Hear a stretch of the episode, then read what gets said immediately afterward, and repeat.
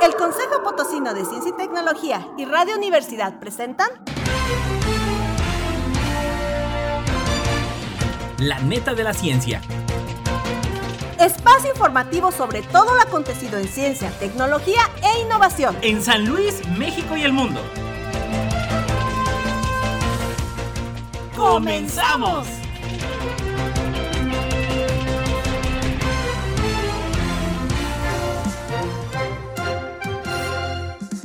¿Qué tal? ¿Cómo le va? Bienvenido a la neta de la ciencia como cada jueves en punto de las 11 de la mañana. Ya lo sabe, sigue la transmisión a través del Twitter, Instagram, YouTube y TikTok en arroba coposí. Todas las netas ahí las va a poder encontrar y también a través del Facebook como Consejo Potosino de Ciencia y Tecnología.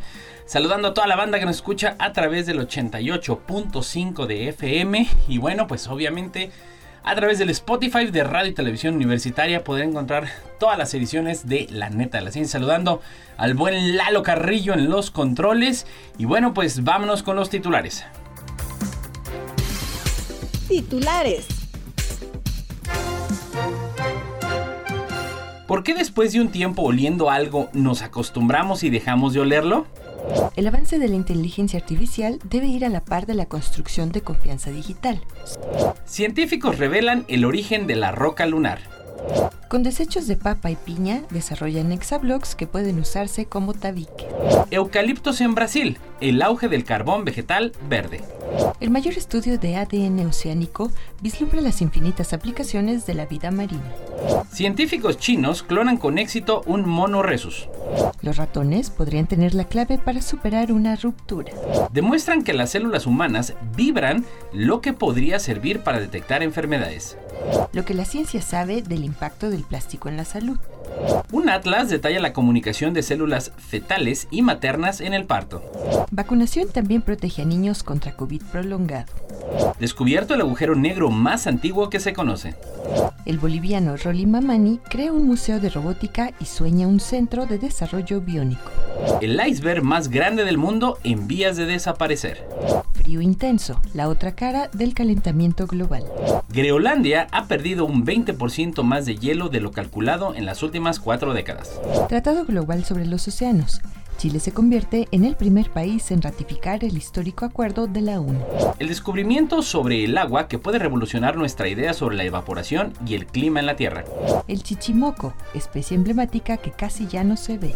Descubren cuatro nuevas especies de pulpo en aguas profundas frente a Costa Rica. Registros de grisón en fincas cafetaleras en Veracruz. ¿Buena noticia para todos? La longevidad aumenta en el mundo y la brecha entre hombres y mujeres se estrecha. El 5 al 10% de los cánceres de mama son hereditarios, por lo que los test genéticos son clave para la detección precoz. Desarrollan el primer modelo organoide de la conjuntiva humana. ¿Qué implica? Realizar ejercicio refuerza el sistema inmune frente a virus respiratorios y el frío. Mini placentas cultivadas en laboratorio ayudan a entender mejor la preeclampsia. Investigadores españoles identifican una proteína esencial en la regulación de la obesidad. Hidroxiclorina, el fármaco que nunca debió usarse masivamente contra el COVID. Un análisis de sangre revela características de la COVID persistente. ¿Agujero negro más ligero o estrella de neutrones más pesada? ¿Por qué se está reduciendo la brecha de longevidad entre hombres y mujeres? Plástico en el océano, problemas más allá de los pellets. El petróleo y sus residuos inducen la metamorfosis en invertebrados marinos. Un paciente con mieloma múltiple curado tras una hepatitis muestra que este cáncer puede causarlo un virus. Inteligencia artificial para identificar restos de minas de oro romanas. Patenta UNAM proceso de fabricación de espejos superligeros para telescopios. Noticias internacionales. ¿Por qué después de un tiempo oliendo algo nos acostumbramos y dejamos de olerlo? Todos somos capaces de oler igual por Infosalud. Laura López Mascaraque, investigadora de Mentes Curiosas de la SCIC, explica el fenómeno de la, fatiga olfativa, que hace que nos acostumbremos y dejemos de oler ciertos aromas con el tiempo. Este proceso se denomina efecto de saturación. La experta destaca que cada casa tiene un olor particular, pero vivir en ella nos hace perder conciencia de ese aroma. La ceguera de la nariz se debe a la adaptación de las neuronas olfativas a olores persistentes. El olor llega a las neuronas por dos vías, la ortonasal a través de las fosas nasales y la retronasal, nasal entra por la boca y llega al paladar. Las moléculas inspiradas llegan a las neuronas olfativas, únicas células cerebrales en contacto con el exterior, renovándose cada 40 días. La variabilidad en la percepción del olor se debe a la genética y a la experiencia personal. La genética influye en 396 genes que determinan cómo olemos y las pequeñas mutaciones pueden alterar nuestra percepción. La experiencia personal crea un mundo de olores únicos para cada individuo y compara la capacidad olfativa con la vista, señala que al contrario de los daltónicos, las personas pueden ser ciegas a ciertos olores por carga genética. También destaca que el entrenamiento es esencial para desarrollar el sentido del olfato y sugiere que se enseñen los olores desde la infancia, algo que a menudo se descuida en las culturas occidentales. Y desde Swiss Info, el avance de la inteligencia artificial debe ir a la par en la construcción de la confianza digital, según experto. El investigador Ricardo Amper, fundador de Incode Technologies, destaca la necesidad de que el avance de la inteligencia artificial, la ciberseguridad y el desarrollo tecnológico vayan de la mano con la construcción de confianza y el uso de identidades digitales reutilizables. Según la Universidad de Stanford, el 61% de las personas desconfía de los sistemas de inteligencia artificial y solo la mitad cree que los beneficios superan los riesgos. Amper, quien participará en el Foro Económico Mundial en Davos, Suiza, se centrará en incrementar la confianza en la inteligencia artificial y fortalecer la ciberseguridad. Ricardo Amper señala que la desconfianza en gobiernos e instituciones a nivel global es una preocupación central en el evento anual, que reunirá a líderes de más de 100 gobiernos, organizaciones internacionales y empresas bajo el lema Reconstruyendo la confianza.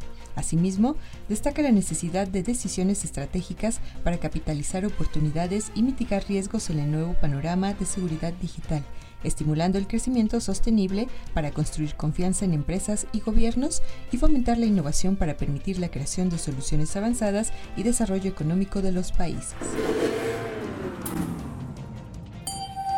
Científicos revelan el origen de la roca lunar por DW Ciencia Global. Investigadores del Reino Unido y Alemania han revelado el origen de un tipo de magma exclusivo de la Luna, creado hace 3.500 millones de años. Este hallazgo proporciona una comprensión crucial sobre cómo se formaron las rocas volcánicas lunares y arroja luz sobre la geología lunar. Publicado en Euroca Alert, el estudio destaca que la presencia de este magma lunar único ha sido esencial para desentrañar la fascinante historia de las rocas lunares. El equipo internacional de científicos, liderado por las universidades de Bristol y Munster, identificó una reacción crítica que tuvo lugar en las profundidades lunares implicando el intercambio de hierro y magnesio, modificando las propiedades del magma. Experimentos de laboratorio a altas temperaturas y análisis isotópicos revelaron la composición única de los basaltos lunares, resolviendo un antiguo enigma. Este descubrimiento no solo aclara la formación de las rocas lunares, sino que también contribuye a una imagen más completa de la geología lunar. Con desechos de papa y piña desarrollan hexablocks que pueden usarse como tabiques. En el TEC de Monterrey, Gerardo Calderón y Laura Aldana han liderado el proyecto que busca transformar la construcción y abordar la crisis de vivienda en México. Su innovación radica en los hexablocks, hexágonos sustentables que reemplazan a los tabiques convencionales elaborados de biopolímeros y pintura sustentable utilizan residuos orgánicos de piña y papa, reduciendo la generación de CO2 al comprar materiales que los agricultores descartarían. Esto permitiría a las familias construir sus casas propias de manera rápida y económica, sin necesitar mano de obra especializada, presentándose como la primera empresa mexicana de biotecnología enfocada en construcción sustentable, dicha propuesta ya ganó reconocimientos nacionales e internacionales. La empresa promueve la economía circular comprando residuos orgánicos agricultores para obtener almidón, esencial en la producción.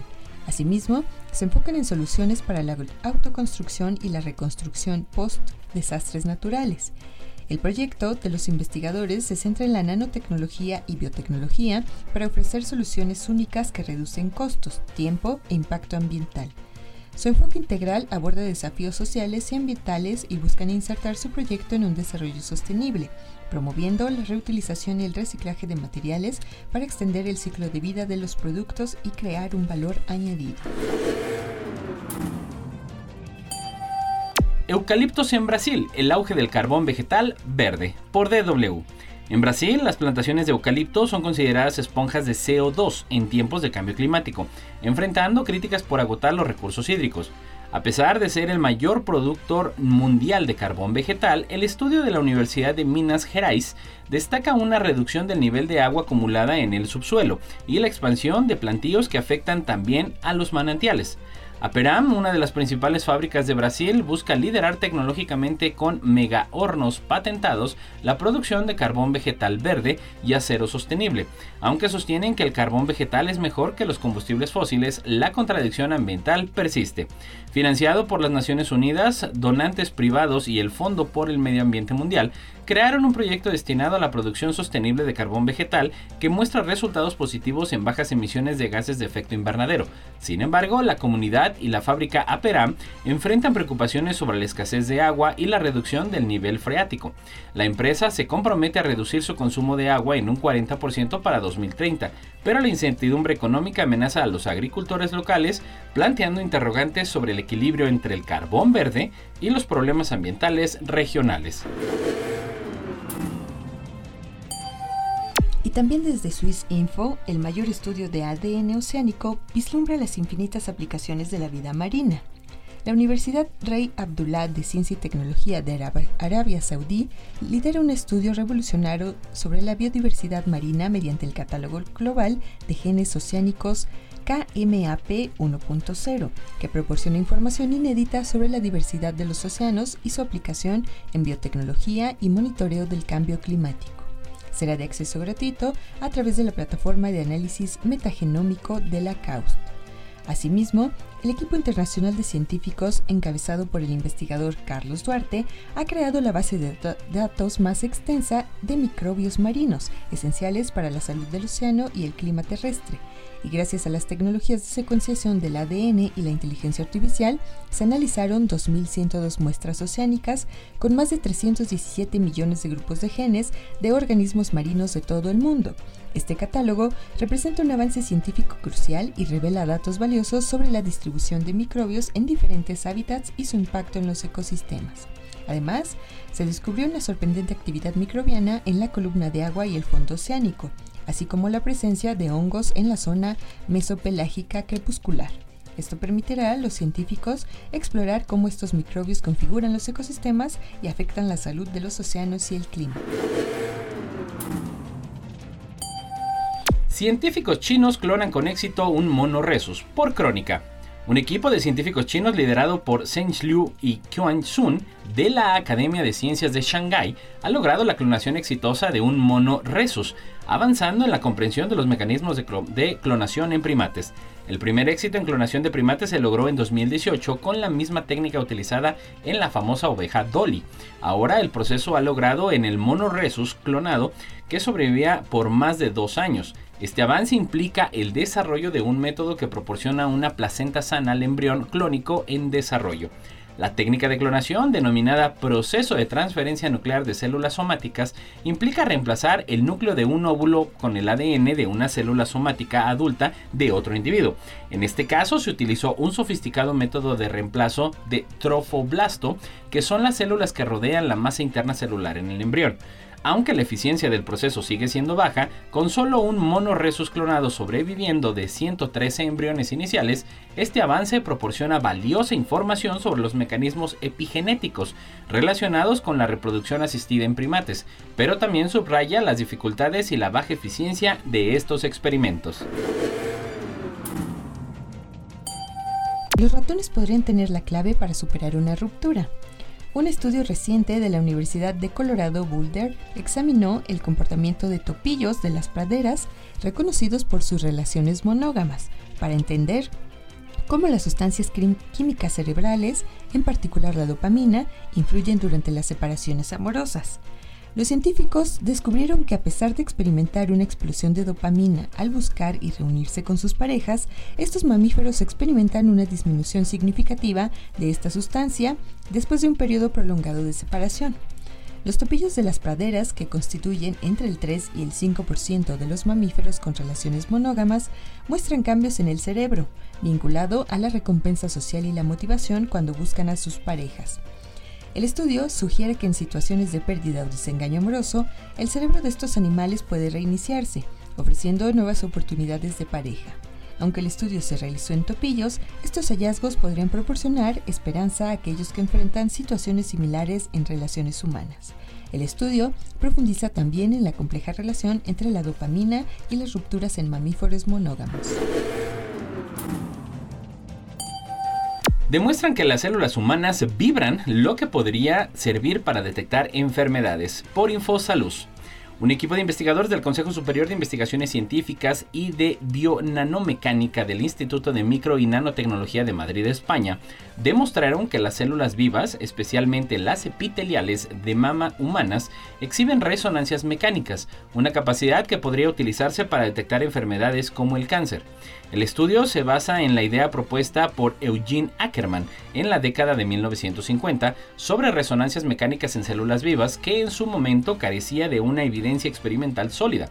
En la actualidad, los resultados de esta nueva investigación validan las predicciones del científico, proporcionando evidencia experimental sustancial de la existencia de estas resonancias en las que se utilizaron técnicas ópticas para analizar las fluctuaciones de, micro, de un microtrampolín de silicio al que se adhirió un una célula humana y descubrieron que las células epiteliales de mama humanas y las células cancerosas pueden vibrar a frecuencias específicas de entre 20 a 200 kHz. Un fenómeno con implicaciones significativas para comprender el papel de estas vibraciones en las células y cómo se ven afectadas por el cáncer. El investigador Javier Tamaño reconoce la necesidad de mejorar la precisión del método y sugiere que estos avances podrían conducir a nuevos enfoques de la identificación de células y posiblemente la destrucción de células cancerosas mediante ondas ultrasónicas enfocadas. Y desde Infobae, lo que la ciencia sabe del impacto del plástico en la salud. La costa cantábrica española enfrenta una crisis de salud debido al vertido del buque Toconau, que ha liberado 26.2 toneladas de pellets de plástico.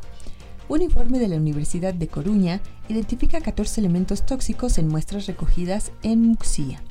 Estudios científicos revelan que microplásticos y nanoplásticos provenientes del plástico en el medio ambiente penetran en el cuerpo humano, en placentas y leche materna, afectando a bebés desde la gestación. Asimismo, se encuentran partículas plásticas en el torrente sanguíneo y en los pulmones de pacientes vivos, vinculándolos a enfermedades neurodegenerativas.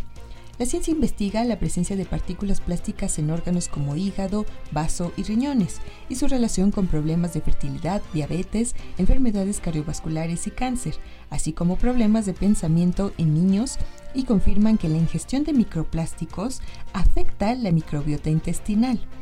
Esta situación plantea una amenaza grave para la salud pública y destaca la urgencia de abordar la contaminación plástica en el medio ambiente. Un atlas detalla la comunicación de células fetales y maternas en el parto por Swiss Info. Investigadores de la Universidad Estatal Wayne de los Estados Unidos ha creado un atlas detallado que mapea las complejas interacciones celulares entre el feto y la madre durante el parto, utilizando tecnologías de células individuales en datos de mujeres embarazadas. Identificaron firmas sanguíneas y señales que podrían predecir casos de parto prematuro. El trabajo se basó en la secuenciación de ARN en tejidos placentarios de 42 mujeres a término y en muestras de sangre de 259 mujeres, incluyendo 37 con parto prematuro y 63 con rotura prematura de membrana. El atlas ofrece una visión completa de las interacciones celulares feto-maternas y las vías involucradas en el parto. El descubrimiento de firmas en la sangre materna sugiere la posibilidad de monitorearlas durante el embarazo, destacando que mujeres con parto prematuro mostraron estas señales en fases tempranas. Este avance podría revolucionar la predicción y prevención de partos prematuros, mejorando la atención prenatal y reduciendo riesgos para la madre y el bebé. Y desde Crónica, vacunación también protege a niños contra COVID prolongado. Investigadores liderados por el Hospital de Niños de Filadelfia de los Estados Unidos revelan que la vacunación contra el SARS-CoV-2 proporciona moderada protección contra el COVID prolongado en niños y adolescentes. Utilizando datos de 17 sistemas de salud, evaluaron la eficacia en grupos de 5 a 11 años y de 12 a 17 años, encontrando en un 56% de tasa de vacunación en una multitud de más de 1.037.000 niños.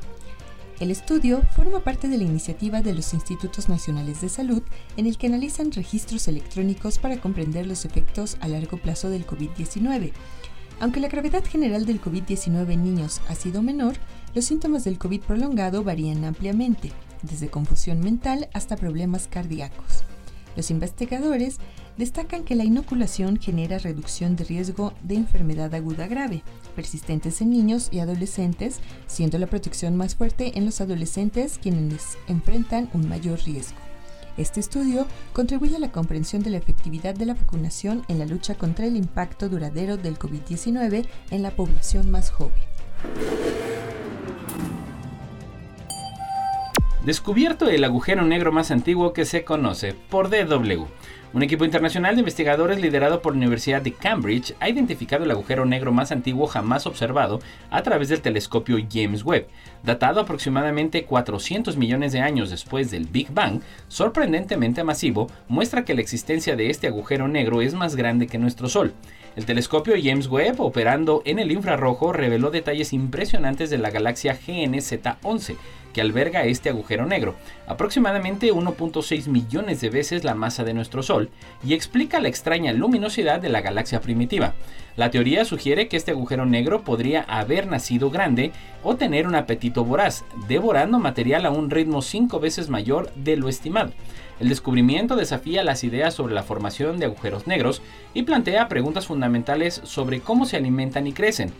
Con el telescopio James Webb, los investigadores confían en desentrañar más misterios cósmicos y encontrar agujeros negros aún más antiguos en los próximos meses y años. Este hallazgo marca un hito significativo en nuestra comprensión del universo primitivo y su evolución. Y desde ABC Ciencia, el boliviano Rolly Mamani crea un museo de robótica y sueña con un centro de desarrollo biónico. En la localidad de Achocaya, en Bolivia, el joven Rolly Mamani, de 34 años, ha inaugurado el primer museo de robótica del país, ofreciendo a niños y adolescentes la oportunidad de explorar y comprender la tecnología. Desde su casa, también se ha dedicado a la agricultura y el turismo y comparte sus conocimientos sobre robótica y sueña con establecer un centro de desarrollo biónico. En este singular espacio, Rolly no solo exhibe sus creaciones, sino que personalmente guía a los visitantes a través del fascinante mundo de la robótica. El emprendedor boliviano busca inspirar y educar a la próxima generación, fomentando el interés y la comprensión de la tecnología desde una edad temprana, sus esfuerzos destacan la importancia de la educación en ciencia, tecnología, ingeniería y matemáticas, así como la innovación en regiones donde estas disciplinas pueden tener un impacto significativo en el desarrollo y crecimiento, siendo un ejemplo inspirador de cómo la pasión y la dedicación puede transformar comunidades locales. El iceberg más grande del mundo, en vías de desaparecer, por DW. El iceberg A23A, considerado el más grande del mundo, enfrenta un proceso de deshielo de algunos medios que algunos han denominado los últimos meses de su existencia. Después de más de 30 años encallado, este colosal bloque de hielo de 400 metros de altura y un billón de toneladas se encuentra a la deriva en la corriente circumpolar en la Antártida.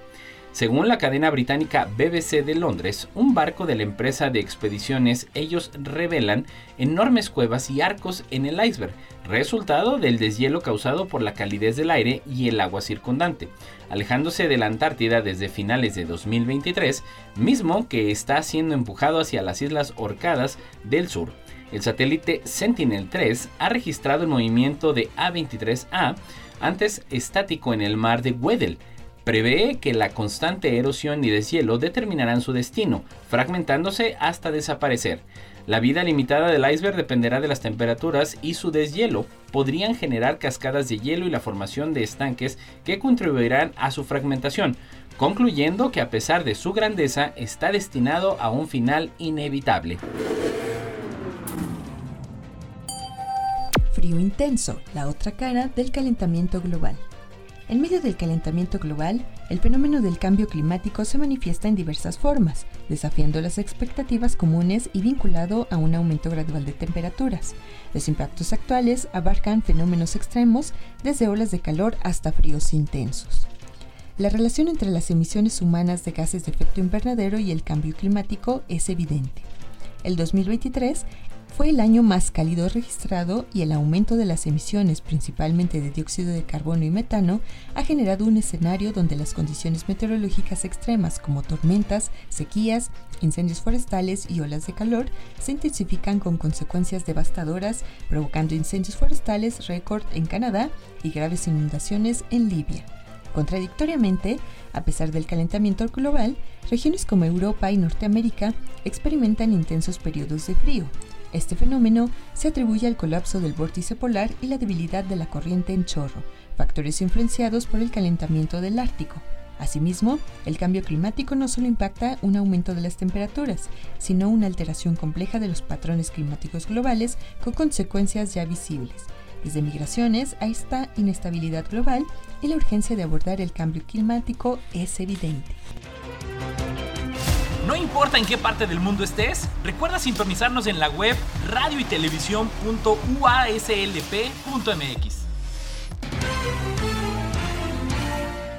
Groenlandia ha perdido un 20% más de hielo de lo calculado en las últimas cuatro décadas, por Swissinfo, un estudio publicado en Nature California revela que la capa de hielo de Groenlandia, la segunda más grande del mundo, ha perdido alrededor de 5.091 kilómetros cuadrados desde 1985 hasta 2022. Este análisis sugiere que las estimaciones previas han subestimado la pérdida de masa en la isla hasta en un 20%, una disminución promedio de 218 kilogramos cuadrados anuales desde el año 2000 pérdida que ha tenido un impacto en el nivel del mar y puede afectar la circulación oceánica y por ende la distribución global de la energía térmica. El examen detalla el retroceso en los bordes de la capa de hielo desde 1985, utilizando casi un cuarto de millón de datos satelitales sobre las posiciones de los glaciares. De los 207 glaciares estudiados, 179 han retrocedido significativamente y 27 se han mantenido estables y solo uno avanzó ligeramente. La investigación señala que las pérdidas podrían tener consecuencias en la circulación oceánica y la salinidad del Atlántico Norte, afectando patrones meteorológicos y ecosistemas globales, en la que se destaca la necesidad de reevaluar las estimaciones de pérdida de masa y comprender mejor las consecuencias a largo plazo. Tratado Global sobre los Océanos. Chile se convierte en el primer país en ratificar el histórico acuerdo de la ONU. Chile hizo historia al convertirse en el primer país en ratificar el Tratado Global de los Océanos que se aprobó en 1982 para preservar la biodiversidad marina en aguas internacionales. Tras 10 años de negociaciones, el tratado establece que el 30% de los océanos será la zona protegida para 2030. El Senado chileno decretó por unanimidad de este hito, previamente firmado por los países de las Naciones Unidas, superando desacuerdos sobre el financiamiento y derechos pesqueros. El canciller chileno, Alberto Van Claveren, afirmó que esta aprobación refleja la vocación oceánica del país. El acuerdo de 1982 aborda los vacíos en la protección de las aguas internacionales, que constituyen dos tercios de los océanos y carecen de medidas específicas. Estas áreas, hasta ahora gestionadas sin coordinación efectiva, albergan casi el 10% de las especies marinas en peligro de extinción, las zonas protegidas limitarán a la pesca, las rutas de navegación y la minería de aguas profundas, estableciendo pautas para la conservación de la biodiversidad marina. Además, el tratado asegura la consideración del impacto ambiental de las actividades en aguas internacionales y fomenta la cooperación tecnológica entre países. Para entrar en vigor, el tratado debe ser ratificado por al menos 60 países, un paso esperado antes de la Conferencia de Naciones Unidas sobre los Océanos en junio del 2025. El descubrimiento sobre el agua que puede revolucionar nuestra idea sobre la evaporación y el clima en la Tierra, por el mundo. Un nuevo hallazgo desafía las teorías existentes sobre la organización de moléculas de H2O en la superficie de agua salada, lo que podría cambiar la comprensión de las reacciones atmosféricas y climáticas. Investigadores de la Universidad de Cambridge y el Instituto Max Planck revelaron que las moléculas en soluciones de electrolitos con el agua salada tienen una organización diferente a la sumida. Esto podría impactar significativamente la química atmosférica y la ciencia climática, ya que en muchas reacciones cruciales ocurren en interfaces agua-aire. Tradicionalmente se pensaba que los iones formaban una doble capa eléctrica, orientando las moléculas en una sola dirección, pero este estudio muestra que tanto cautones como aniones agotan la interfaz agua-aire, orientando las moléculas en ambas direcciones. El equipo utilizó una técnica avanzada llamada generación vibratoria de frecuencia, con detección heterodina, para estudiar soluciones de electrolitos. Este descubrimiento desafía los modelos de libros de texto, destacando la importancia de entender la distribución de iones en estas interfaces para mejorar la modelización de procesos atmosféricos y aplicaciones futuras. Y desde Crónica, el chichimoco, especie emblemática que ya casi no se ve. La ardilla chichimoco, endémica de México y símbolo de la reserva de la biosfera, la Michilía, enfrenta riesgos significativos según informes recientes. Aunque localmente abundante, pobladores reportan una disminución preocupante en su avistamiento, sugiriendo posibles amenazas ambientales. La reserva, creada en 1979, abarca 35.000 hectáreas con el propósito de conservar los bosques templados secos de la Sierra Madre Occidental. La deforestación, uso no sostenible de recursos forestales e incendios podrían ser factores detrás de la disminución de la ardilla. Los bosques templados de la Sierra Madre Occidental, cruciales para la biodiversidad, enfrentan una rápida deforestación según Global Forest Watch. El proyecto Green Mix, que dura de 2023 a 2027, busca abordar estos problemas en colaboración con la FAO, la CONAFOR, la Semarnat y CONAMP. A su vez, el Programa Estratégico Forestal 2020 30 de Durango promueve la sustentabilidad de los ecosistemas forestales. Asimismo, los investigadores instan a estudios específicos sobre la dinámica poblacional del chichimoco y medidas urgentes para mitigar impactos humanos y riesgos ambientales, preservando así esta especie emblemática y otras claves en la reserva de la biosfera La Michilía. descubren cuatro nuevas especies de pulpo en aguas profundas frente a Costa Rica, por el mundo. Científicos del Schmidt Ocean Institute han revelado el hallazgo de al menos cuatro nuevas especies de pulpos en un área de 100 millas cuadradas frente a la costa de Costa Rica. Las expediciones lideradas por la doctora Bert Okut y Jorge Cortés exploraron montañas submarinas en el Océano Pacífico durante 2023, descubriendo dos criaderos de pulpos asociados con fuentes hidrotermales y confirmaron su actividad durante todo el año. Una de las especies, llamadas pulpo dorado, fue encontrada incubando huevos en fuentes hidrotermales. Los descubrimientos también incluyeron un criadero de rayas en otra montaña submarina llamada Skate Park y tres fuentes hidrotermales con distintas temperaturas y composiciones químicas.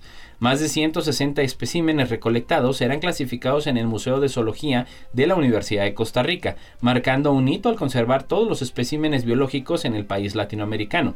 En lugar de enviarlos a otras partes del mundo, este descubrimiento destaca la importancia de la colaboración internacional para avanzar en el conocimiento del océano profundo. Registros de grisón en fincas cafetaleras de Veracruz. ¿Buena noticia para todos? En México, el desconocimiento sobre la ecología del grisón y huroncito, un carnívoro mustélido amenazado, ha llevado a considerarlo como especie en peligro. A pesar de su distribución en América, la falta de datos sobre su estado de conservación y hábitos alimenticios han contribuido a su amenaza. El estudio revela que a pesar de su importancia ecológica, los productores de café tienen una percepción negativa del grisón, considerándolo perjudicial y agresivo. Este sesgo ha llevado a la caza ilegal y a prácticas tradicionales de control poblacional. Con el objetivo de cambiar esta percepción, se están impartiendo talleres informativos con productores mexicanos para fomentar la coexistencia y contribuir a la conservación de esta especie amenazada. Este enfoque busca desmitificar la información, enriquecer el conocimiento y promover estrategias de manejo de fauna para garantizar la convivencia armoniosa entre los productores y el grisón en las plantaciones de café en Veracruz. La longevidad aumenta en el mundo y la brecha entre hombres y mujeres se estrecha. Por crónica. Un estudio internacional de economistas y demógrafos con participación de la Universidad de Alcalá y otras instituciones revela que la longevidad está en aumento globalmente. Superando los 80 años en países desarrollados como Europa, Japón y Norteamérica, la brecha entre la esperanza de vida de hombres y mujeres se estrecha, aunque las disparidades entre países persisten. Las proyecciones indican mejoras continuas en la longevidad hasta 2030. La investigación clasifica 194 países en cinco grupos según la longevidad, desde desarrollados hasta países con esperanza de vida más corta. Factores como guerras, crisis socioeconómicas y políticas gubernamentales impactan en la clasificación. A pesar de las mejoras, se advierte cautela en las proyecciones, ya que eventos inesperados podrían alterarlas, como guerras o pandemias. La mujer, al integrarse al mercado laboral y adoptar nuevos hábitos, contribuye al estrechamiento de la brecha de esperanza de vida entre géneros. Y aunque la brecha entre hombres y mujeres en cuanto a esperanza de vida se va reduciendo, se ha observado que ese indicador nunca llegará a igualarse, porque la ciencia ha demostrado ya las diferencias físicas y fisiológicas entre ellos, y algunas de esas diferencias hacen que el hombre sea más propenso a padecer algunas enfermedades. Y desde Infosaluz, el 5 al 10% de los cánceres de mama son hereditarios, por lo que los test genéticos son clave para la detección precoz.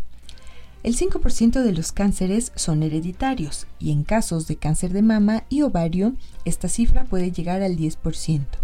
El jefe de oncología del Hospital Clínico San Carlos de Madrid, el doctor Pedro Pérez Segura, destaca la importancia de identificar mutaciones genéticas con test genéticos para evaluar el riesgo y aplicar medidas preventivas. Presenta en el informe Código Cáncer Hereditario buscando concientizar y mejorar la gestión del cáncer hereditario. Se distingue entre cáncer de mama familiar y hereditario causado por mutaciones genéticas. El asesoramiento genético y los test genéticos son cruciales para la detección temprana y el tratamiento específico. Hay un 50% de probabilidades de transmitir la mutación a los hijos de cánceres de mama hereditarios que se asocian entre los genes BRCA1 y BRCA2. El informe subraya la importancia de la equidad y recursos humanos para el asesoramiento genético. La detección precoz, mediante la concientización y formación médica, puede salvar vidas, Campañas de prevención y detección son clave en la lucha contra el cáncer hereditario. Desarrollan el primer modelo organoide de la conjuntiva humana, que implica por Infosalud. El grupo Organoid del Instituto Hubrecht en los Países Bajos ha logrado un avance significativo al desarrollar el primer modelo organoide de la conjuntiva humana, un tejido esencial para la producción de lágrimas. Este modelo reveló un nuevo tipo de célula, las células en penacho, que aumentan en condiciones alérgicas, sugiriendo un papel en las reacciones alérgicas oculares. Los investigadores luego alteraron las condiciones en el plato de las conjuntivas en miniatura para imitar las alergias y comenzaron a producir lágrimas completamente diferentes. Había más moco, pero también más componentes antimicrobianos. Con el modelo organoide se puede probar medicamentos para alergias o enfermedades del ojo seco.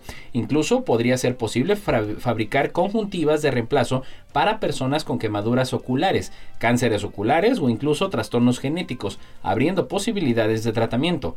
El estudio marca un hito en la compresión y tratamiento de enfermedades oculares. y también desde Infosalud, realizar ejercicio refuerza el sistema inmune frente a virus respiratorios y el frío. La Sociedad Española de Rehabilitación y Medicina Física destaca el papel crucial del ejercicio físico como defensa natural del sistema inmunitario, especialmente en los meses invernales propensos a virus respiratorios. La doctora Marta Supervía Polan, portavoz de CERMEF, enfatiza que el ejercicio mejora la respuesta inmunológica al aumentar el flujo sanguíneo y linfático, impulsando la circulación de células inmunitarias. La contracción muscular durante el ejercicio estimula la producción de mioquinas, moléculas que refuerzan la acción del sistema inmune. Se recomienda, por ello, realizar ejercicio aeróbico como nadar o correr, así como ejercicios de fuerza, se subraya que el ejercicio personalizado, adaptado a las preferencias y condiciones de cada persona, es clave para obtener beneficios sostenibles en la salud. Sin embargo, se advierte que entrenamientos extremos podrían no favorecer la función inmunitaria y la prescripción médica personalizada es esencial en casos particulares. Mini placentas cultivadas en el laboratorio ayudan a entender mejor la preeclampsia. Por Swiss Info. Un equipo científico de la Universidad de Cambridge ha creado mini placentas utilizando organoides de trofoplasto que son versiones milimétricas en 3D de órganos humanos que se fabrican mediante métodos de cultivo celular en el laboratorio para estudiar el desarrollo de la placenta y su interacción con el revestimiento uterino, con el objetivo de entender mejor la preeclampsia y explorar futuros tratamientos. El estudio muestra la posibilidad de experimentar con placentas humanas en desarrollo, proporcionando una visión detallada de las primeras fases del embarazo. Las interacciones entre las células del, endometrio y la placenta son cruciales para el éxito del embarazo y su mal funcionamiento puede dar lugar a trastornos como la preeclampsia, una enfermedad que provoca hipertensión durante el embarazo. Esta se da en unos 6 de cada 100 primeros embarazos y puede ponerse en peligro de salud de la madre y el bebé. Asimismo, los científicos identificaron proteínas clave que facilitan la implantación y el desarrollo adecuado de la placenta. Este enfoque podría ofrecer información crucial para prevenir y tratar complicaciones en el embarazo desde las etapas iniciales. Investigadores españoles identifican una proteína esencial en la regulación de la obesidad. Un estudio liderado por el Consejo Superior de Investigaciones Científicas de España revela que la proteína DIDO1 desempeña un papel crucial en el desarrollo del tejido adiposo y tiene la capacidad de prevenir la obesidad, incluso en situaciones de alimentación con dietas ricas en grasa. La investigación busca identificar factores moleculares para el desarrollo de terapias reguladoras. La obesidad afecta a más de mil millones de personas en el mundo. Es un riesgo para diversas enfermedades y limita la calidad de vida. El foco del laboratorio es el desarrollo de células madre en experimentos con ratones genéticamente modificados. Mostraron que aquellos con mutaciones en la proteína DIDO1 presentaban un fenómeno más delgado debido a una disminución del tejido adiposo y baja presencia de lípidos en sangre, incluso con una dieta rica en grasas. Estos hallazgos sugieren posibles implicaciones terapéuticas en patologías metabólicas y proporcionan un nuevo modelo para investigación de intervenciones terapéuticas dirigidas. Hidroxicloroquina, el fármaco que nunca debió usarse masivamente contra el COVID por el mundo. Un reciente metaanálisis francés publicado en Biomedicine and Pharmacotherapy estima que la hidroxicloroquina, utilizada masivamente en la primera ola de la pandemia para tratar pacientes de COVID-19, podría haber causado casi 17.000 muertes prematuras en seis países, incluyendo 2.000 en España. El estudio considera la mortalidad asociada de este tratamiento en Bélgica, España, Francia, Italia, Turquía y Estados Unidos. Según las estimaciones, en España, donde 87.437 pacientes recibieron el tratamiento, se atribuyen 1.895 muertes por la hidroxicloroquina. Los investigadores enfatizan la peligrosidad del uso de fármacos con baja evidencia y destacan la lección crucial para futuras pandemias. Expertos comentan que la hidrocloroquina se debió utilizar sin ensayos clínicos adecuados y que estos resultados subrayan su falta de eficacia y riesgos en el contexto del COVID-19. A pesar de las críticas, el episodio destaca la importancia de abordar futuras emergencias con pruebas clínicas rigurosas antes de recomendar tratamientos masivos. Un análisis de sangre revela características de la COVID persistente. Un equipo científico liderado por el Hospital Universitario de Zúrich ha realizado un estudio para comprender mejor el COVID persistente o síntomas a largo plazo del COVID-19 que afecta alrededor del 20% de los diagnosticados. No hay tratamientos eficaces actualmente para estos síntomas crónicos. Analizaron el suero sanguíneo de 113 pacientes, algunos completamente recuperados y otros con COVID persistente, utilizando tecnologías proteómicas avanzadas. Descubrieron así que el sistema de complemento, parte del sistema inmunológico, estaba excesivamente activado en pacientes con COVID persistente, causando daño a células sanas. Estos hallazgos podrían servir como biomarcadores para el diagnóstico y tratamiento de lo COVID y requieren tratamientos efectivos urgentemente. El estudio destaca también la necesidad de una comprensión científica más profunda y tratamientos específicos para esta condición. Agujero negro más ligero o estrella de neutrones más pesada por Agencia Zinc. Un equipo internacional de astrónomos utilizando el radiotelescopio MERCAT en Sudáfrica ha identificado un sistema binario formado por una estrella pulsante y un misterioso objeto compacto, con unas 2.35 masas solares en la galaxia, formando por un pulsar de radio y un misterioso objeto compacto en la brecha de masas este objeto se sitúa entre las estrellas de neutrones y los agujeros negros en términos de masa, y gira más de 170 veces por segundo y ha revelado a través de una técnica de cronometraje la presencia de un objeto denso que está en la brecha de masa de los agujeros negros. Las estrellas de neutrones y los restos ultradensos de la explosión de una supernova solo pueden tener un peso limitado. Una vez que adquieren demasiada masa por absorber o colisionar con una estrella, se colapsan. Se especula sobre la naturaleza de este objeto que podría ser la estrella de neutrones más masiva conocida, el agujero más ligero o incluso una nueva variante de estrella exótica. Este descubrimiento proporciona un laboratorio único para explorar las propiedades de la materia en condiciones extremas del universo. ¿Por qué se está reduciendo la brecha de longevidad entre hombres y mujeres? El estudio liderado por investigadores españoles revela importantes hallazgos sobre la esperanza de vida y las diferencias de género a nivel mundial. Este fenómeno es positivo y sugiere mejoras en la salud y condiciones de vida en general, con nuevos enfoques estadísticos de 194 países para estudiar las tendencias de mortalidad y longevidad. Este enfoque proporciona una visión más completa y detallada de la evolución demográfica a nivel global. Los principales cambios en la esperanza de vida ocurrieron en todos los países africanos, excepto los del norte.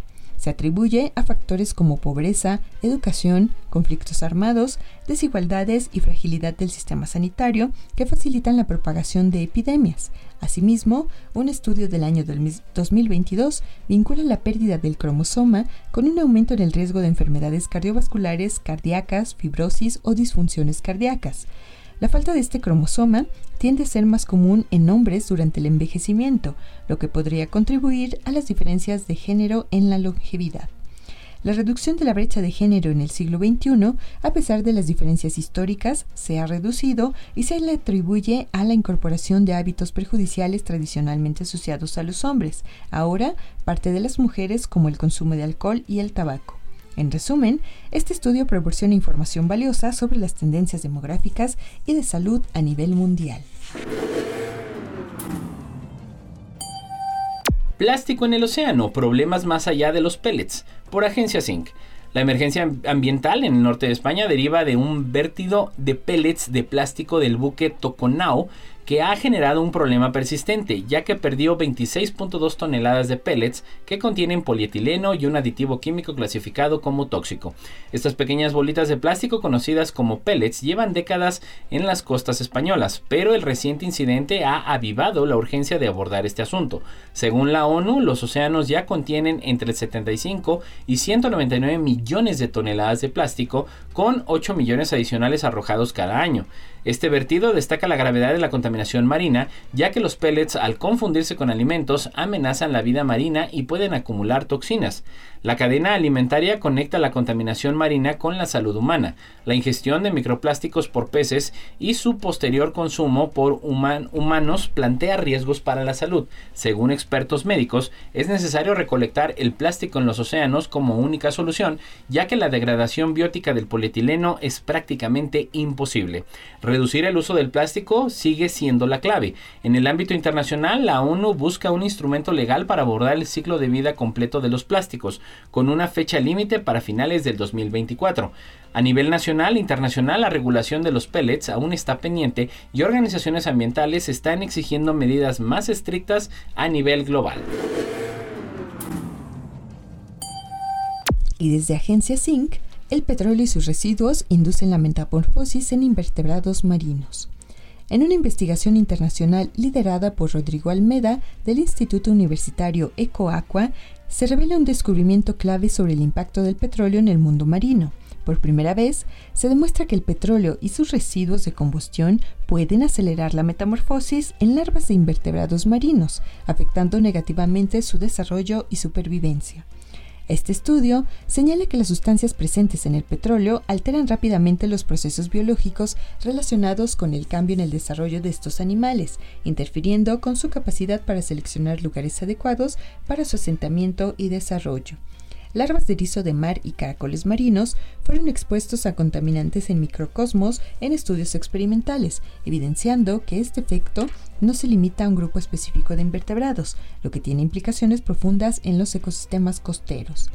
Este descubrimiento resalta la urgencia de abordar la creciente contaminación de litorales por vertidos de petróleo y derivados de petroquímicos. El impacto en la biodiversidad marina y en los ecosistemas costeros, tanto en Canarias como a nivel global, subraya la necesidad de medidas para prevenir y mitigar estos efectos nocivos del petróleo en el ciclo de vida de los invertebrados marinos. Un paciente con mieloma múltiple curado tras una hepatitis muestra que este cáncer puede causarlo un virus, por agencia Zinc. Un descubrimiento revolucionario en la lucha contra la mieloma múltiple, uno de los cánceres sanguíneos más frecuentes, revela que los virus de la hepatitis B y C son una de las causas de esta enfermedad. Investigadores del Hospital 12 de Octubre y el Centro Nacional de Investigadoras Oncológicas de Madrid descubrieron que la curación de un paciente de mieloma múltiple tratado por hepatitis C reveló una conexión crucial. El mieloma múltiple implica la proliferación excesiva de células sanguíneas productoras de anticuerpos. El estudio muestra que la exposición crónica a agentes infecciosos puede ser la causa. La sorprendente curación de un paciente de mieloma tras recibir tratamiento para hepatitis C respalda esta teoría. Se estudios con pacientes de gamapatía monoclonal es decir, predecesora del mieloma, y hepatitis B o C, confirmando que los anticuerpos producidos en exceso están dirigidos contra los virus. Además, un análisis a pacientes con mieloma múltiple mostró que aquellos que recibieron tratamiento antiviral tuvieron una supervivencia significativamente mayor. La detección temprana de infecciones por hepatitis B o C en pacientes por gamapatías puede llevar a tratamientos adecuados, ofreciendo nuevas esperanzas en la lucha contra el mieloma múltiple. Este avance destaca la importancia del tratamiento antiviral y abre nuevas posibilidades en la concientización, detección y tratamiento de estas enfermedades hematológicas. Y eso es todo por el día de hoy en la neta de la ciencia. Ya lo sabe como cada jueves en punto de las 11 de la mañana. Gracias a Lalo Carrillo en los controles. Nos saludamos la próxima semana. Esto fue...